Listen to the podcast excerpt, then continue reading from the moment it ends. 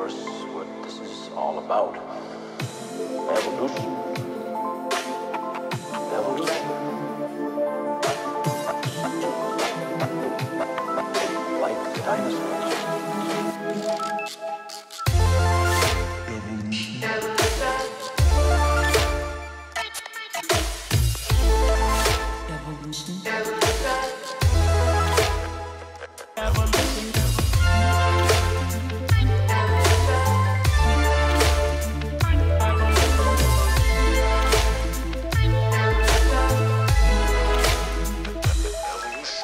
Multiplication,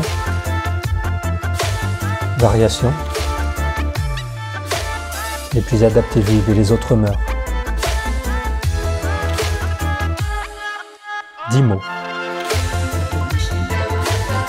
Un jour, dix mots ont suffi à Darwin pour résumer sa théorie de la sélection naturelle. Dix mots. Dix mots pour la théorie la plus puissante du vivant, la théorie qui permet d'expliquer à la fois toute la diversité, la ressemblance et la fonctionnalité du vivant, la théorie qui relie le scarabée à la menthe, à l'orchidée, à l'humain.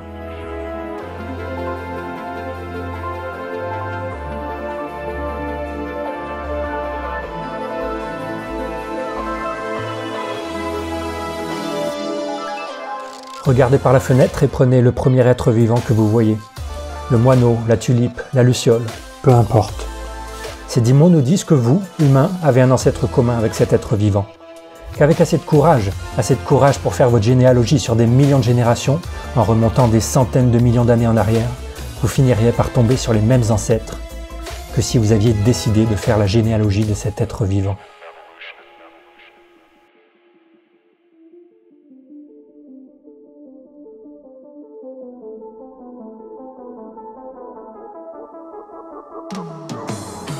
Dix mots. Multiplication. Variation. Les plus adaptés vivent et les autres meurent. Et le plus fou dans tout ça, c'est que cette diversité, cette beauté et cette fonctionnalité prennent racine dans l'aléatoire. Pas d'ingénieur, pas d'artiste inspiré pour créer cette orgie de formes, de couleurs et de fonctions. Rien que du hasard de mutation, du hasard de rencontre, du hasard d'environnement. Du hasard répété à l'infini et façonné sans relâche par un processus qui n'a besoin que de dix mots pour s'écrire.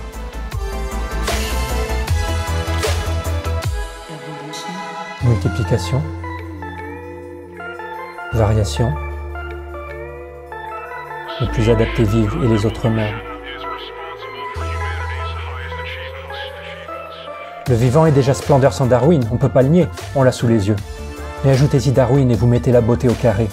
La beauté qui s'explique par une beauté d'un autre genre, la beauté de l'aléatoire, la beauté de la simplicité, la beauté d'une loi de l'univers qui explique autant, mais a gardé la modestie de s'écrire en dix mots.